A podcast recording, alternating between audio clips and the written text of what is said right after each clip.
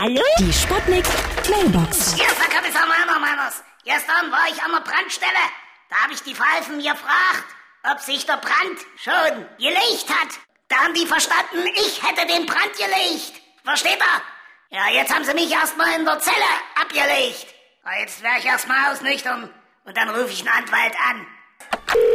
Ja? Hallo? Geht's jetzt gleich los? Ich habe bei der Feuerwehr auch eine leitende Funktion. Und zwar als Feuerleiter. Weil ich steif bin wie Norch. Andere sagen sie, ja, ich hätte einen Stock im Arsch. Naja, was soll's. Freundchen, ne? komm mal hoch. So, ich muss mich jetzt mal wieder aufrichten. Mach dich steif, Junge. Muss ich auflegen, ja. Ja, ich versteife mich. Ist doch gut. Achtung, Achtung, hier spricht Ihre Kantine.